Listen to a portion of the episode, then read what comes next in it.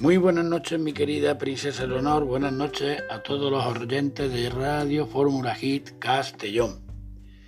Ya sabéis, todos los lunes, un besito en la frente y un cuento. Y a dormir. Cuentan, me cuentan que había dos mulas que transportaban cargas muy pesadas cada día. Una de ellas eh, llevaba sacos de grano y la otra sacos de dinero la mula que llevaba el grano caminaba muy tranquila, pero la que llevaba el dinero andaba con soberbia y entusiasmo, como si el dinero fuera suyo, haciendo sonar los cascabeles que llevaba alrededor del cuello para llamar la atención. Un día, porque siempre llega el día en los cuentos, unos ladrones las abordaron atraídos por el ruido de los cascabeles. Ignoraron a la mula que llevaba el grano y se fueron directos a la que cargaba el dinero, hiriéndola con un arma.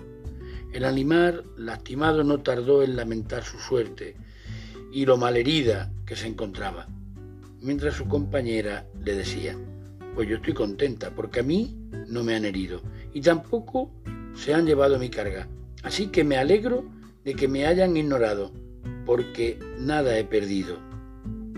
Mi querida princesa Leonor, esta pequeña historia nos enseña que la ostentación de la riqueza solo puede traernos pérdidas y lamentos.